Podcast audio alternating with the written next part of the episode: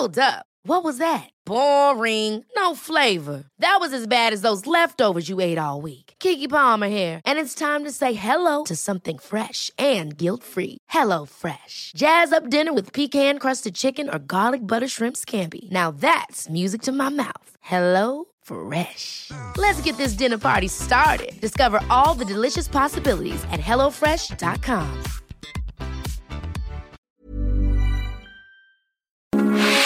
Heraldo Radio, con la H que sí suena y ahora también se escucha.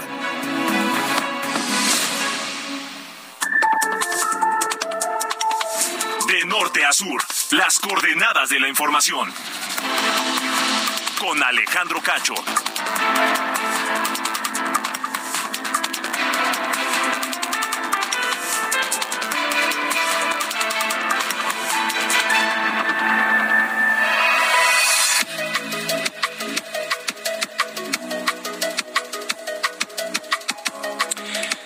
8 de la noche en punto tiempo del centro de la República Mexicana. Señoras y señores, qué gusto que nos estén acompañando ya en esta noche, que es martes 27 de diciembre del año 2022. Sea usted bienvenido, bienvenida aquí a través de la señal de Heraldo Radio de norte a sur. A nombre del titular de este espacio, Alejandro Cacho, le damos la más cordial bienvenida. Le saluda Manuel Zamacona, arroba Zamacona al aire, a todos los que nos escuchan a lo largo y ancho de la República Mexicana y también, por supuesto, a los que se conectan a través de nuestra transmisión completamente en vivo, a través de nuestra cámara web, porque estamos eso, en vivo desde Insurgente Sur 1271. Aquí está ubicada Torre Carrachi y al interior las instalaciones de Heraldo Media Group, desde donde nos encontramos transmitiendo esta noche fresca. No hace tanto frío como en la mañana. En la mañana sí amanecimos por ahí de 5 grados, por lo menos en algunas zonas aquí de la capital. Y ya ni decir en las zonas del Ajusco, de Nevado de Toluca, porque apretó bastante la temperatura, bajas temperaturas. Y peor tantito también en las zonas fronterizas, por ahí en, en Tijuana, en Chihuahua, también en Tamaulipas, bastante, bastante frío. Así que bueno, vamos a estar pendientes de lo que diga eh, el Servicio Meteorológico Nacional para que tome sus previsiones. Y sí, es importante que lo tome en cuenta. Es importante que lo tome en cuenta. Oiga, pues bueno, vamos a hacer una revisión de lo ocurrido durante este 2022, los temas que marcaron agenda aquí en nuestro país, en el mundo, como le platicábamos desde el día de ayer. Y bueno, eh, vamos a empezar con una rolita o vamos primero con la entrevista, mi querido Ángel, con, la entrevista. Bueno, que por cierto, siempre yo le recomiendo también, y, y yo lo hago bastante, que ingrese a la página eh, www.hoyesdiade, que ahí, mire, le va a encontrar efemérides, va a encontrar pues el santoral, etcétera. Y ahorita, por ejemplo, si nos metemos, dice Día Internacional hoy, creo que me estoy metiendo a la página incorrecta, pero bueno, ahorita me, me meto a la página correcta. Pero bueno, eh, ¿qué tenemos? Tenemos eh, pues una recopilación de entrevistas más importantes a lo largo del año, etcétera, etcétera. Entonces, pues yo le invito para que se pongan en contacto con nosotros a través de nuestra página web www.heraldodemexico.com.mx. Le repito, www.heraldodemexico.com.mx y también a que nos siga en arroba Samacona al aire. Le repito, arroba Samacona al aire. Son las 8 de la noche con tres minutos.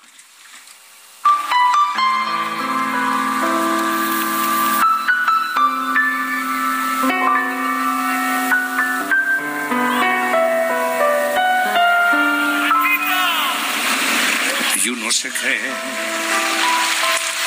que las mató el tiempo, la ausencia. Pero su tren vendió boleto de ida y vuelta. Son aquellas pequeñas cosas que nos dejó un tiempo de rosas en un rincón, en un papel o en un cajón. Ándale. ¿Por qué estamos tan, tan románticos, Ángel Arellano? Buenas Hola, noches. ¿Cómo estás? ¿Cómo estás, mi estimado Manuel? Pues estamos recordando a Joan Manuel Serrat y esta canción llamada Aquellas pequeñas cosas.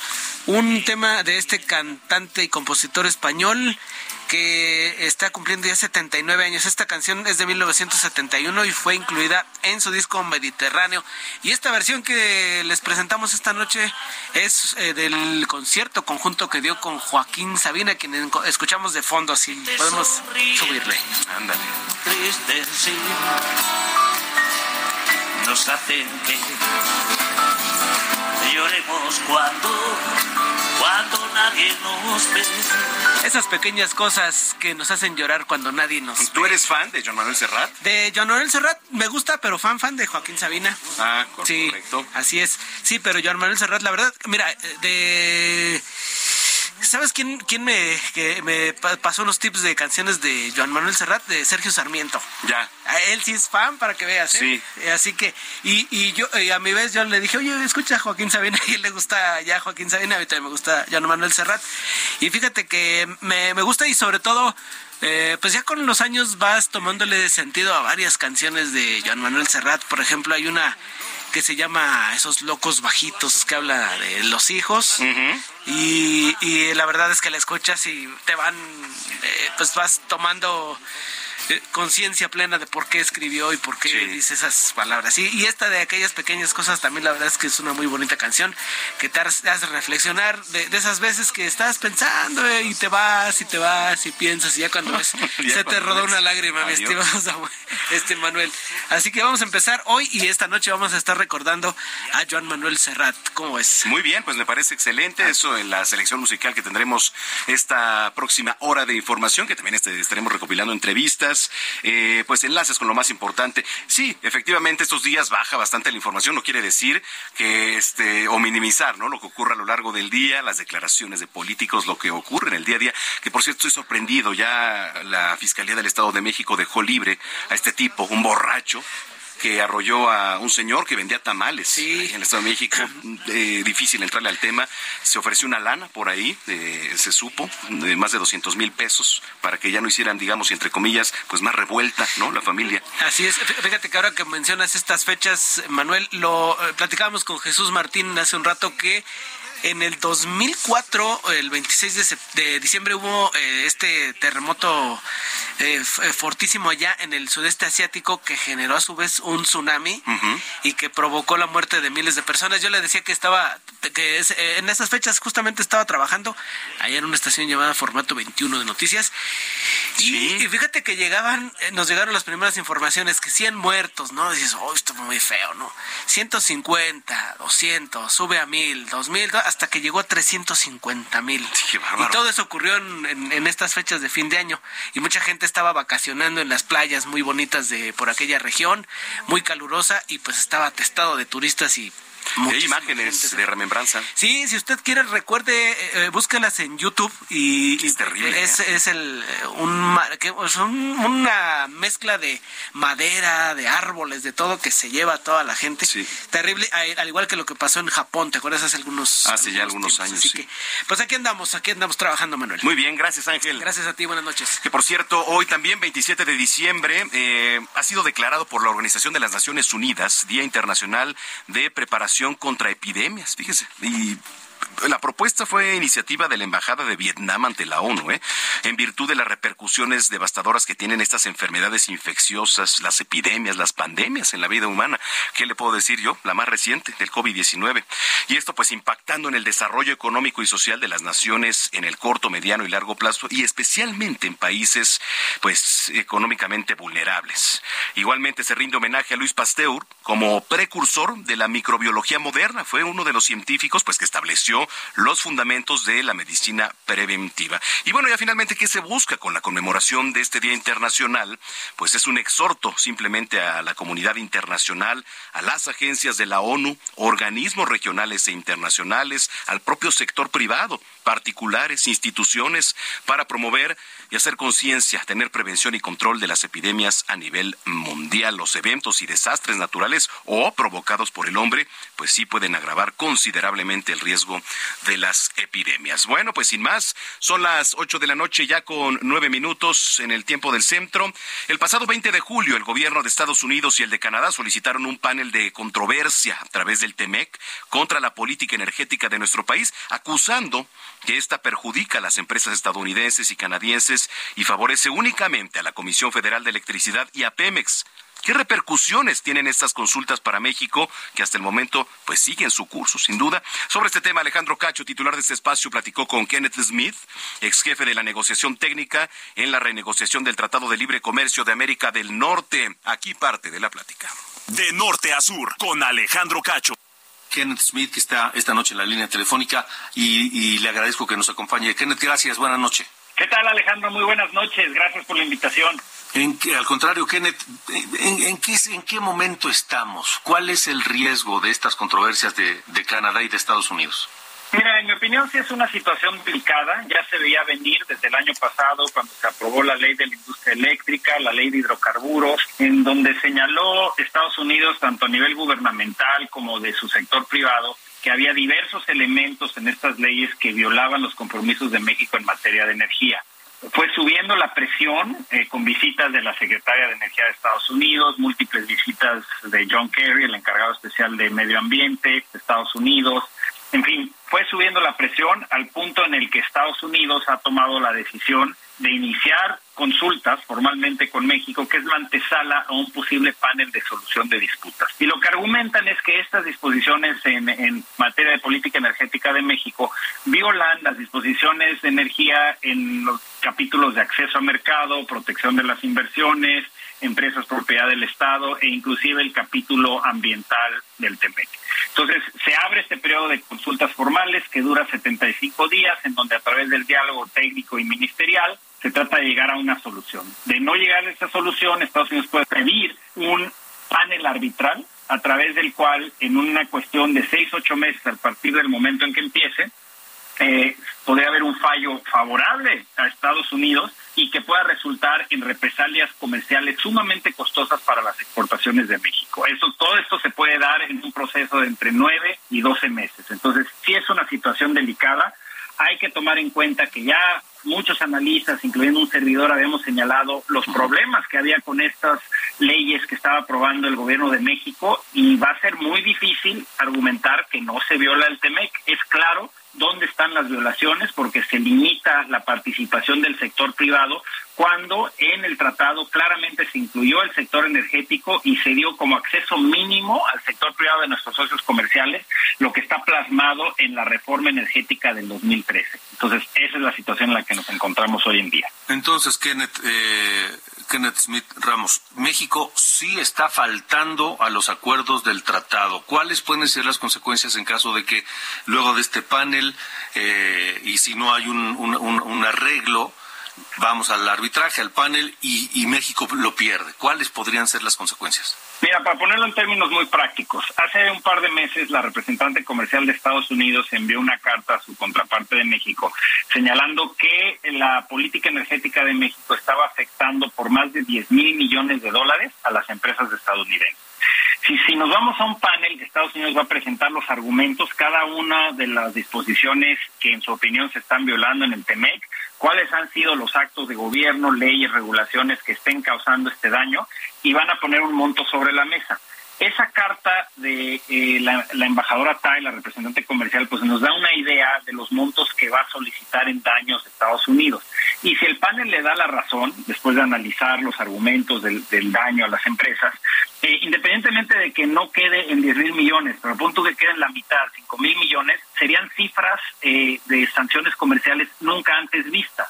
Y lo que puede hacer Estados Unidos es seleccionar los sectores de exportación de México más exitosos y subirle los aranceles, es decir, retirarle la preferencia arancelaria, que es un cero arancel, a los productos de exportación mexicanos y obviamente se van a enfocar o se enfocarían en los productos de más éxito. El sector agrícola, tomate, aguacate, agroindustrial como tequila, cerveza. Eh, en, el, en, en, el industrial puede ser electrodomésticos, automotriz, acero, etcétera. Entonces, Esos son algunos de los sectores que ellos podrían escoger para pegarle a las exportaciones mexicanas con un impacto muy importante, por supuesto, en los trabajadores mexicanos, en los exportadores. Entonces sí, es una situación delicada. Sí, sí, sí, muy delicada. Ahora, ¿esas medidas serían transitorias, serían temporales o sería permanente o habría el riesgo incluso de cancelar anticipadamente el tratado?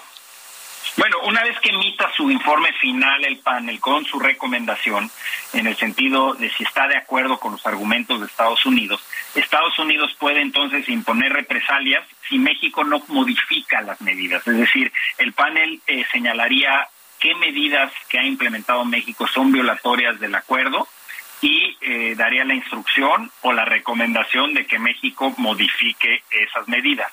Estados Unidos puede imponer las represalias y no retirarlas hasta que se encuentre una situación mutuamente satisfactoria, es decir, hasta que México retire o modifique las medidas. Entonces sí, pueden durar mucho tiempo. Hemos visto en otros casos este, a nivel internacional disputas que duran muchos años.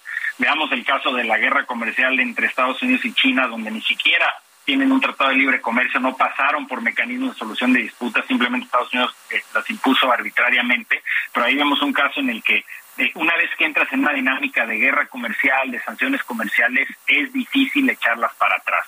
Sobre todo en un sector donde no estás hablando de un solo producto, sino un sector en su totalidad que afecta la competitividad de México y además en donde la solución que se vislumbra sería cambiar radicalmente o desechar la ley de la industria eléctrica y la ley de hidrocarburos, que es una pieza fundamental de la política del presidente López Obrador. Entonces, no se ve una solución fácil eh, que, se pudiera dar en los próximos dos meses que durarán más o menos estas consultas. Ahora, el, tema podría irse para largo y tal vez eh, la, la resolución no la conozcamos antes de que termine este gobierno, ¿no?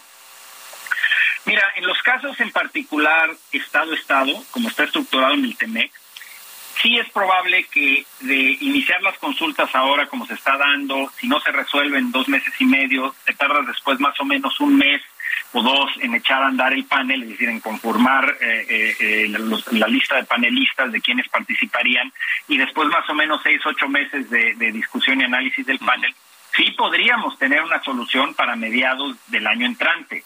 Es decir, sí puede afectar obviamente a esta administración y obviamente sobre todo lo más importante es que afectaría a los miles y miles de trabajadores mexicanos que trabajan eh, de manera exitosa en los sectores exportadores de nuestro país. que ni la, que ni la, ni la deben ni la temen.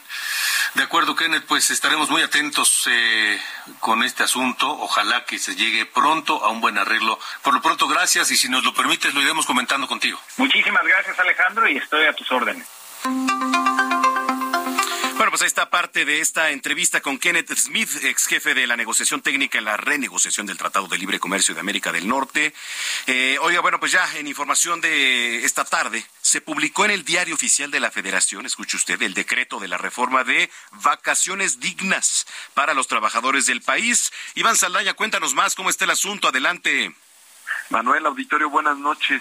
Así es, eh, fue en la edición vespertina del diario oficial de la Federación que el gobierno federal publicó finalmente este decreto conocido como bien lo dices, vacaciones dignas para los trabajadores y también se publica luego de que por la mañana se le preguntó al presidente Andrés Manuel López Obrador que pues no se había, ya, ya estaba aprobada esta reforma, pero no se había publicado todavía por el Ejecutivo, se aprobó por el Congreso, y pues en la mañanera el presidente López Obrador dijo que ya lo había firmado y descartó también afectaciones para los empresarios, pues dijo sí les alcanza para pagar las vacaciones a sus empleados porque el gobierno no aumentará impuestos ni tampoco los precios de los insumos básicos como energéticos ni gasolinas y expuso que era necesario aumentar el número de días que el patrón debe garantizar a sus empleados para descansar eh, y que también favorezca la regeneración del tejido social porque pues así tendrán más convivencia familiar. Escuchemos lo que dijo esta mañana el presidente López Obrador.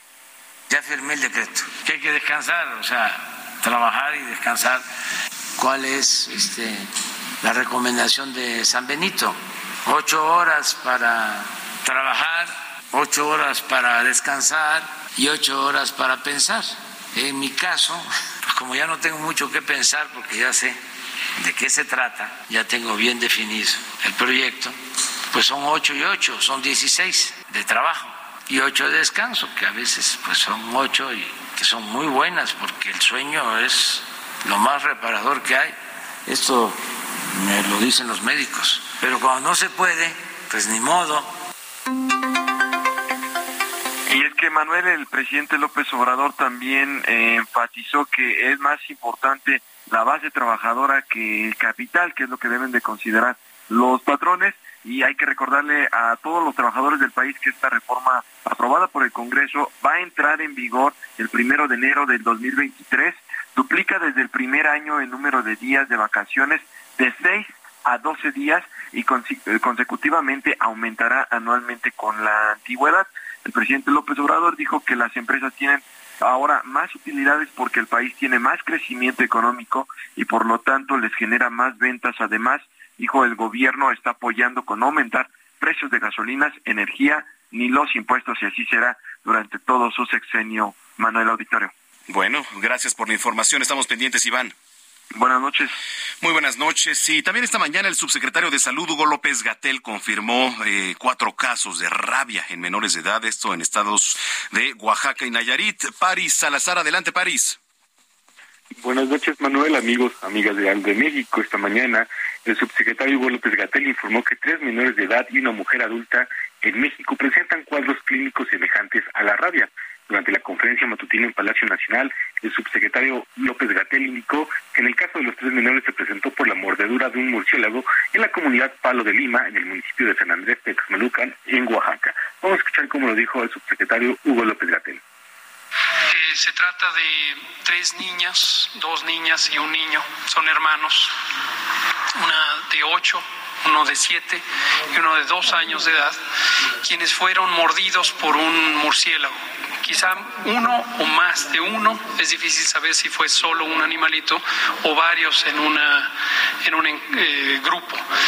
Esta situación les eh, condicionó a dos de ellos, los dos mayores, la niña de 8 y el niño de 7, estar con una enfermedad que clínicamente parece compatible con rabia.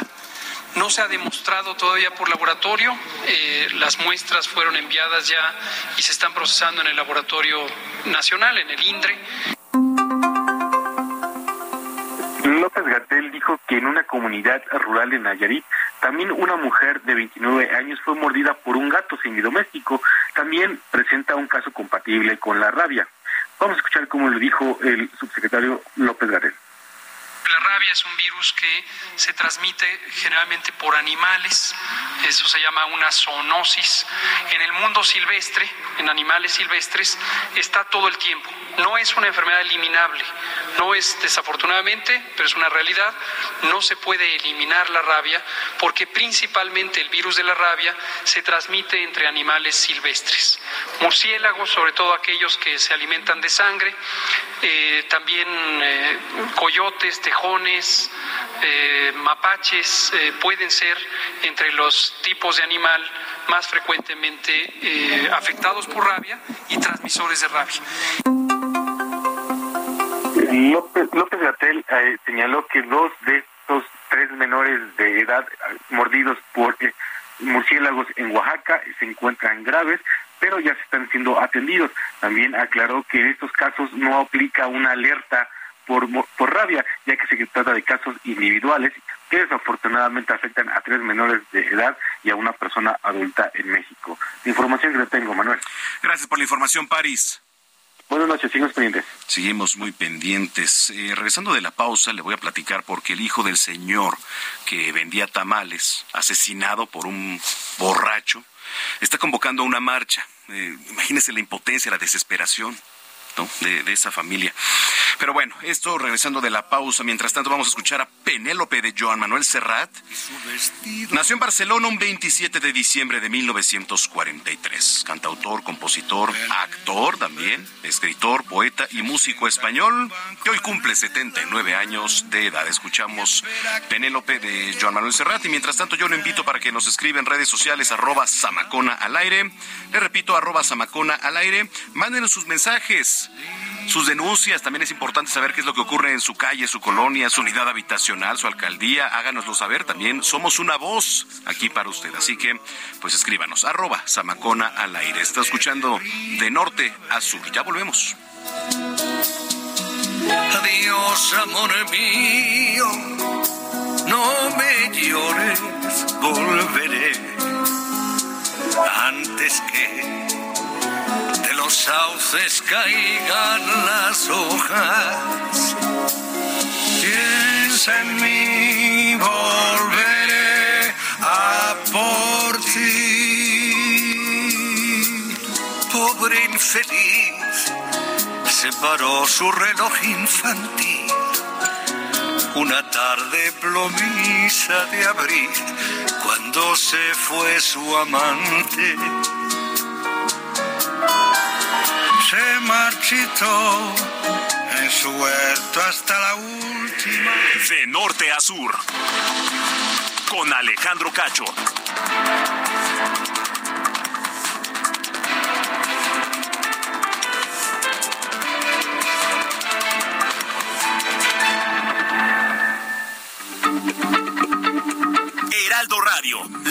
Se lee, se comparte, se ve y ahora también se escucha.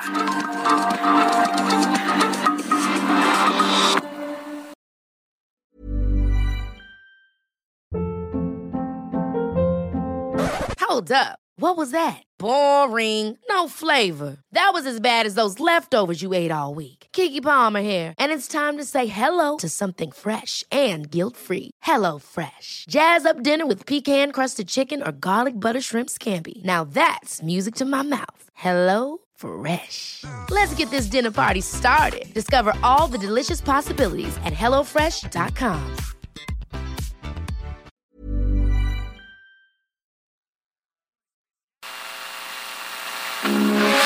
Heraldo Radio, con la H que sí suena y ahora también se escucha. De norte a sur, las coordenadas de la información. Con Alejandro Cacho.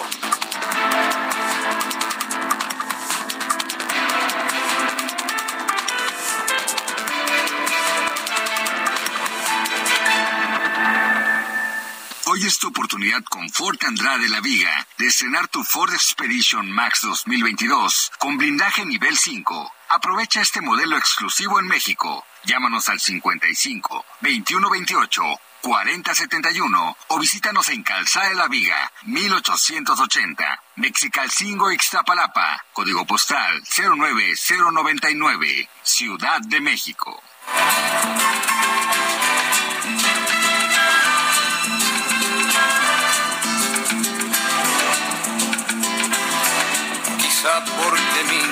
Sigue jugando en tu playa. Y escondido tras las cañas duerme mi primer amor. Llevo tu luz y tu olor por donde quiera que vaya.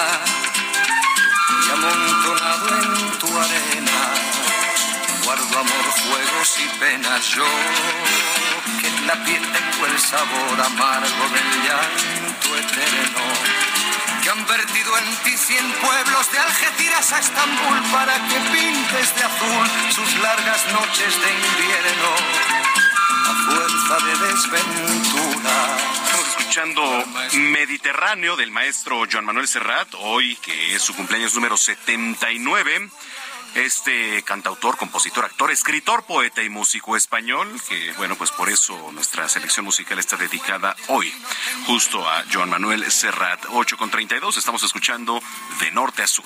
¿Qué le voy a hacer si yo nací en el Mediterráneo? Nací en el Mediterráneo. Acercas y te vas después de besar mi aldea.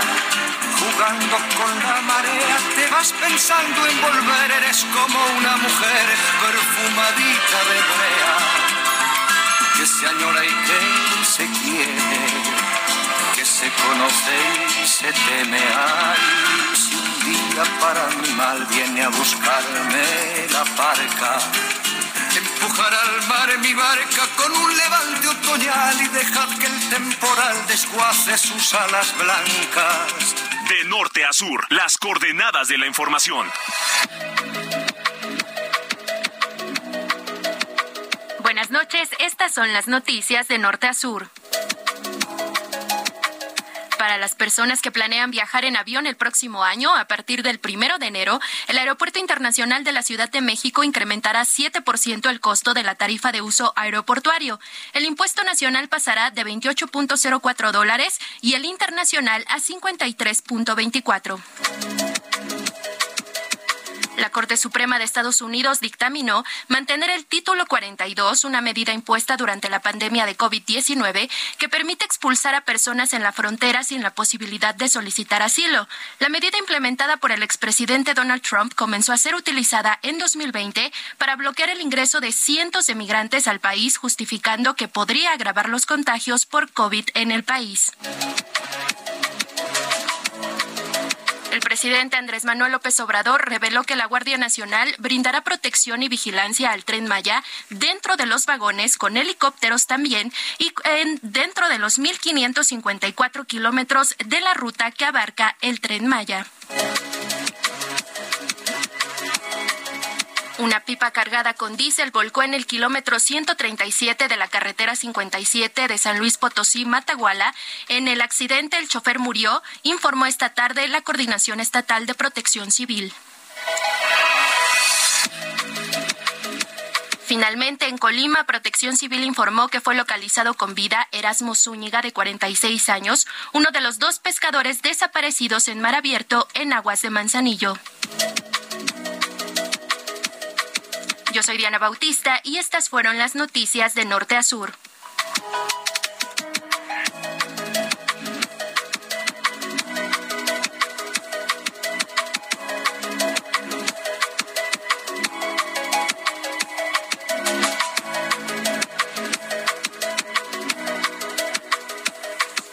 De norte a sur, con Alejandro Cacho.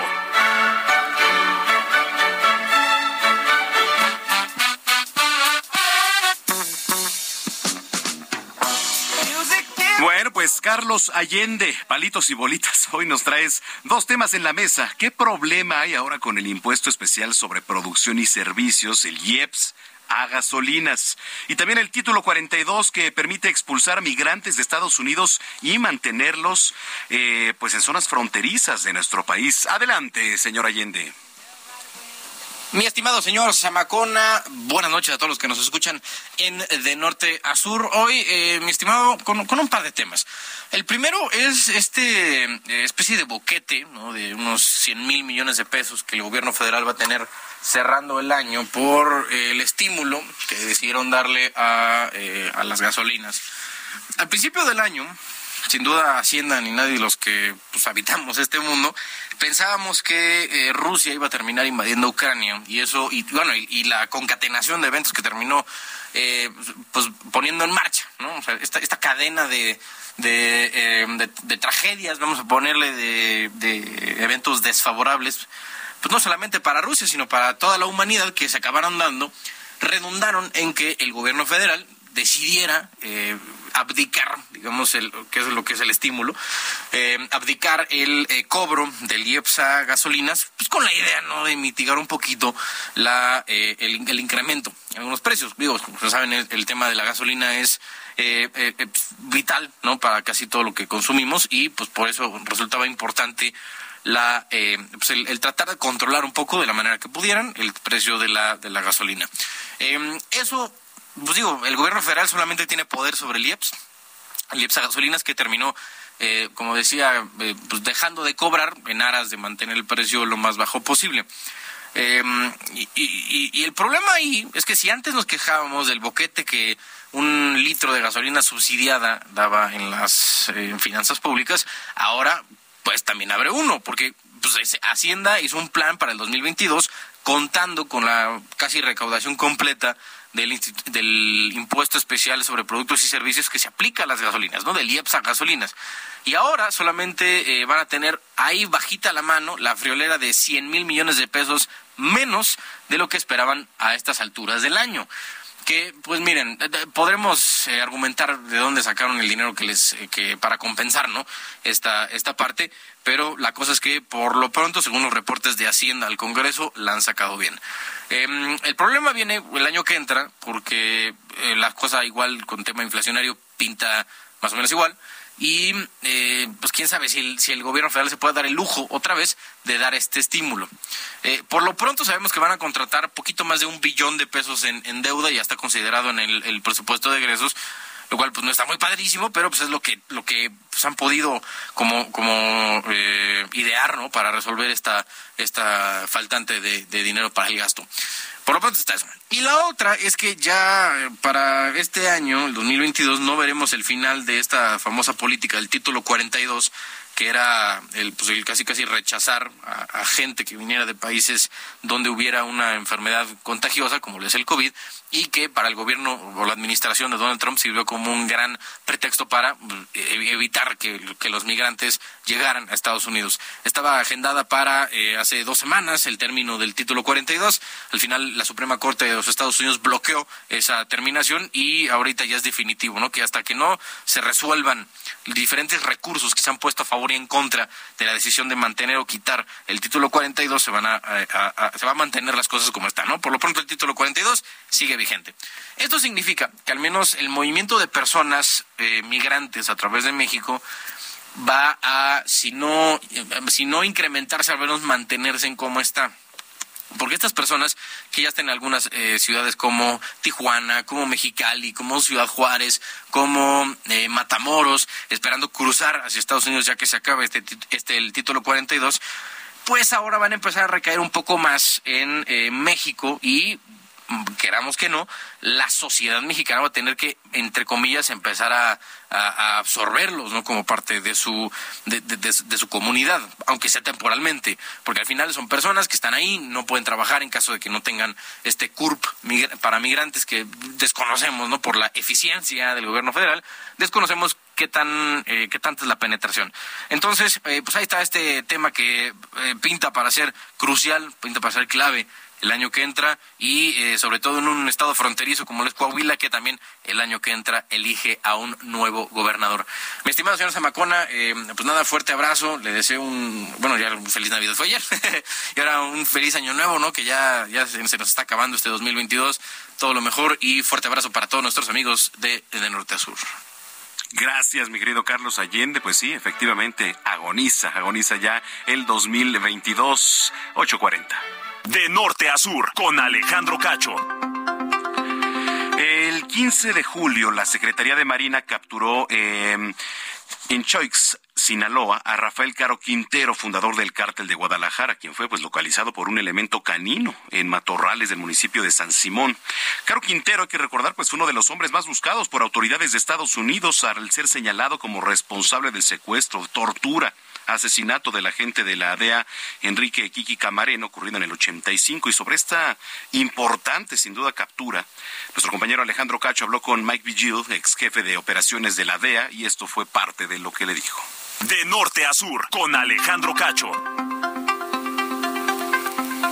saludo aquí en De Norte a Sur a Mike Vigil, un, uh, un, un, hombre que en su momento fue cercano, cercanísimo de, de, Enrique Camarena Salazar, un hombre que desde el asesinato de este agente de la DEA en 1985 dedicó buena parte de sus esfuerzos personales eh, y por supuesto profesionales para eh, dar con Rafael Caro Quintero.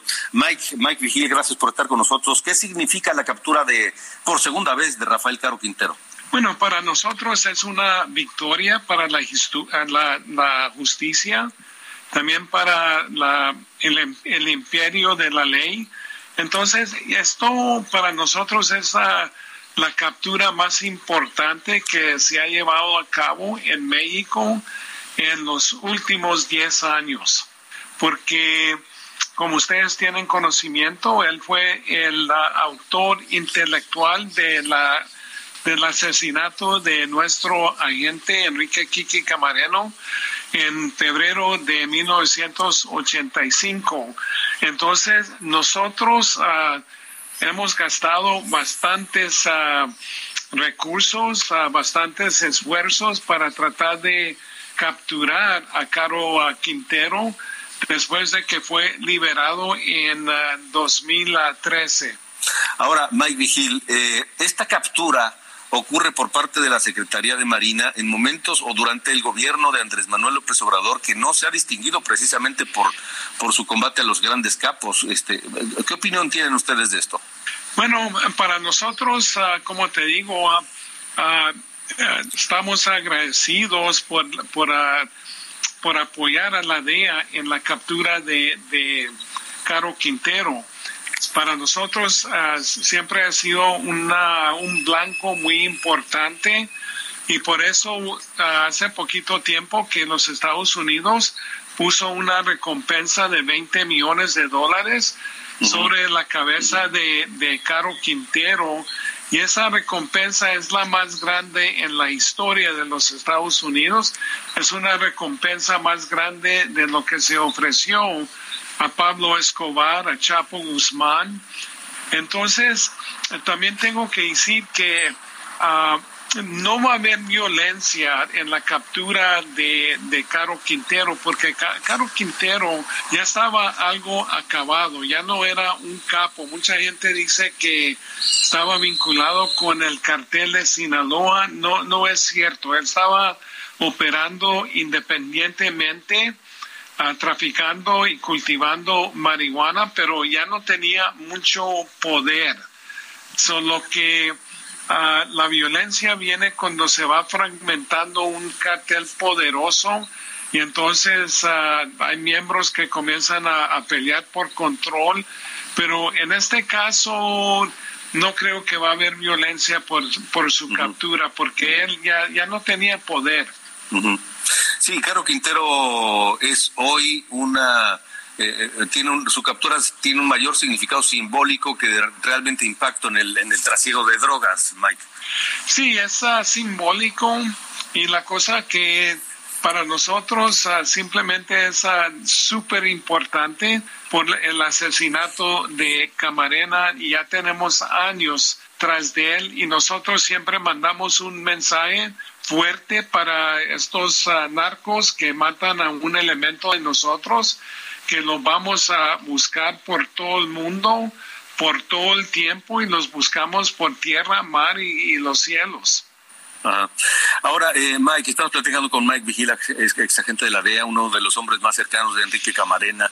Eh, Mike, ¿cuál, puede ser la suerte ahora de Rafael Caro Quintero una vez que eh, fue capturado en México y que lo más probable es que tal vez en cuestión de horas sea extraditado a Estados Unidos? Bueno, ah, yo creo que Caro Quintero ya si es ah, extraditado a los Estados Unidos, ya se va a terminar la carrera criminal porque él está enfrentando una cadena perpetua por el asesinato y luego aparte de eso tiene varios cargos de, importar ah, drogas a los Estados Unidos. Entonces, uh, Caro Quintero ahora tiene como 74, 75 años de edad, solo que yo creo que ya no sale de la cárcel.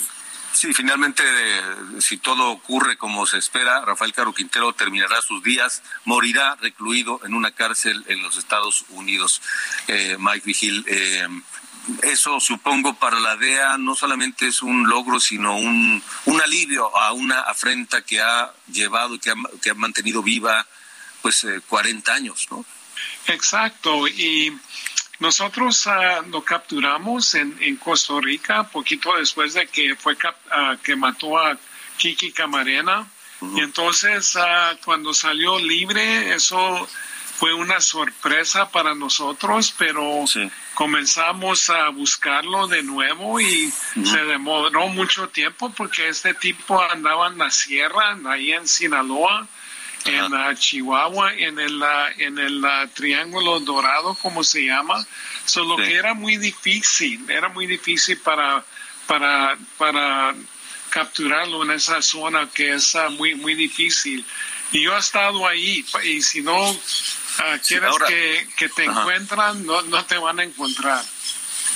Ahora, Mike, eh, aparte de Rafael Caro Quintero, ¿falta alguien más por eh, llevar a, la cárcel en Estados Unidos por, por el asesinato de Kiki Camarena y Alfredo Zavala Velar?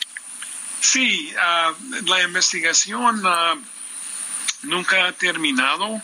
Entonces, ah, yo creo que si hay otros que, que la DEA anda buscando sobre la investigación del asesinato de Kiki Camarena. No quiero mencionar nombres, pero, pero sí, tiene toda la razón. Ok, eh, ¿habrá alguna eh, intento de la DEA o, petición por parte de, las autoridades de Estados Unidos para eh, enjuiciar o investigar por lo menos al juez que lo dejó libre en 2013? Bueno, ah, no sé si se va a investigar porque ah, no sé si hubo, hubo una conspiración con el juez porque normalmente en México sobre de un homicidio eso cae en manos de, de, de la justicia estatal. Y entonces el juez dijo, pues esto fue un homicidio, entonces no era, no le pertenecía a la justicia federal, pero ah, después una, un juez superior dijo que no, que Kiki Camarena era un agente federal Solo que estaba bien uh, que juzgaran a, Caro Quintero en, en el sistema federal. Solo que eso no quiere decir que, que hubo una conspiración criminal con el juez, pero, pero eso le va a pertenecer a, a, México de averiguar eso. De acuerdo. Pues Mike Vigil, eh, gracias por haber eh, estado con nosotros esta noche en De Norte a Sur y por estas palabras que supongo tienen un enorme significado y, traen una carga, una carga de alivio importante para todos ustedes que estuvieron cerca de Kiki Camarena, pero además es, que son parte de la DEA. Muchas gracias. Muchas gracias, es un placer. Bueno, pues ahí está parte de esta entrevista, esta entrevista sobre la importante captura de eh, Rafael Caro Quintero. Oiga, hoy inició el periodo de campaña electoral allá en Tamaulipas, luego de que el Instituto Nacional Electoral aprobó ya las candidaturas en la elección extraordinaria a una senaduría. El reporte es de Jorge Almaquio. Adelante. Gracias, Manuel, amigo del Heraldo Media Group. Así es, este miércoles inicia el periodo de campaña electoral en Tamaulipas luego de que el Consejo Local del Instituto Nacional Electoral aprobó por unanimidad las candidaturas que contenderán en la elección extraordinaria a una senaduría. Por la coalición Va por México, PAN, PRI, PRD, estará como propietaria Imelda Margarita San Miguel Sánchez y como suplente Georgina Barrios González. Por el Partido Verde Ecologista de México, Manuel Muñoz Cano como propietario y José Ricardo Espinosa Velázquez como suplente. La coalición Juntos Hacemos Historia en Tamaulipas, Morena PT, tiene a José Ramón Gómez Leal como candidato propietario y a Indira Paola López Carreto como suplente. Durante la sesión extraordinaria celebrada este martes, el consejero presidente del INE estatal, Sergio Iván Ruiz Castelot, aclaró que durante el periodo de solicitud de candidaturas, ni el Consejo Local ni el Consejo General del INE recibió solicitud del partido Movimiento Ciudadano para registrar alguna candidatura y participar en la jornada electoral del próximo 19 de febrero. Cabe destacar que el pasado 16 de noviembre se emitió la declaratoria de la vacante en el Senado en la primera fórmula de mayoría relativa en Tamaulipas, luego de que Américo Villarreal Anaya optó por el cargo de gobernador y de que también el suplente Faustino López Vargas, lamentablemente Manuel, falleciera el 8 de octubre en un accidente automovilístico. La norma electoral señala que durante el periodo de campaña las autoridades federal, estatal y municipal deberán suspender toda su propaganda gubernamental en los medios de comunicación, incluidos el Internet, redes sociales, radio, televisión y prensa escrita. Manuel, amigos, es el reporte que les tengo.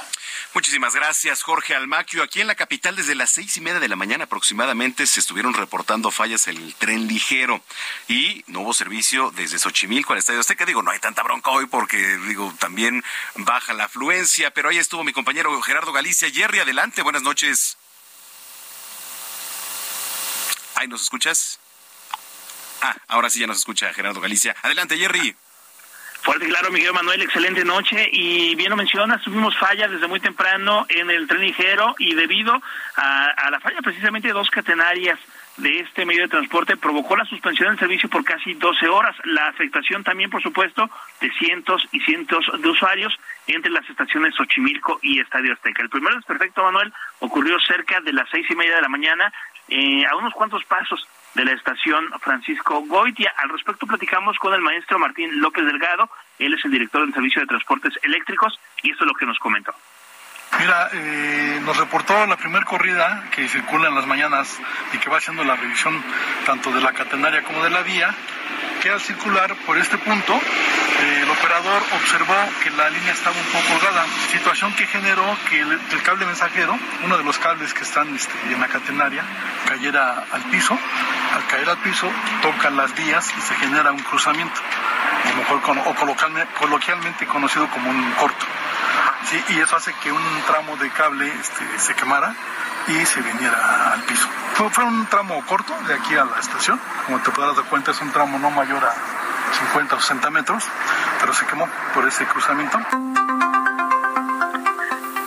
De ocho horas, eh, Manuel, de trabajo continuo por parte del personal de transportes eléctricos, comenzaron las pruebas, pero el tensor de otra catenaria se reventó dañando el pantógrafo de uno de los trenes y también su parabrisas. Por ello, se tuvo que realizar nuevamente una nueva maniobra para retirar el tren afectado y, por supuesto, la reparación de este sistema que sirve para alimentar el, al tren ligero. Esto llevó todavía más tiempo de reparación y fue cerca de las eh, seis de la tarde cuando se logró normalizar el servicio. En total fueron casi 12 horas de trabajos continuos, pero ya la buena noticia es que a esta hora está funcionando normalmente el tren ligero prácticamente toda su extensión. Y por lo pronto, el reporte.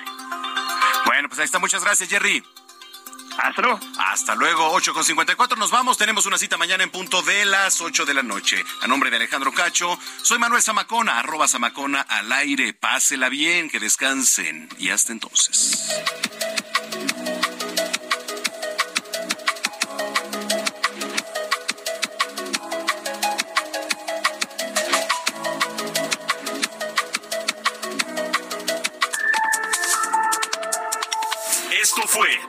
Norte a Sur, las coordenadas de la información. Con Alejandro Cacho.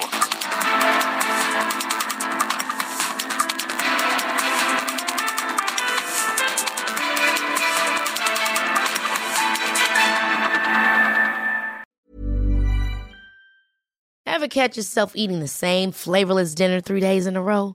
Dreaming of something better? Well, HelloFresh is your guilt-free dream come true, baby. It's me, Kiki Palmer. Let's wake up those taste buds with hot, juicy pecan crusted chicken or garlic butter shrimp scampi. Mm. Hello Fresh.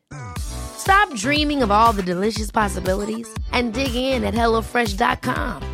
Let's get this dinner party started.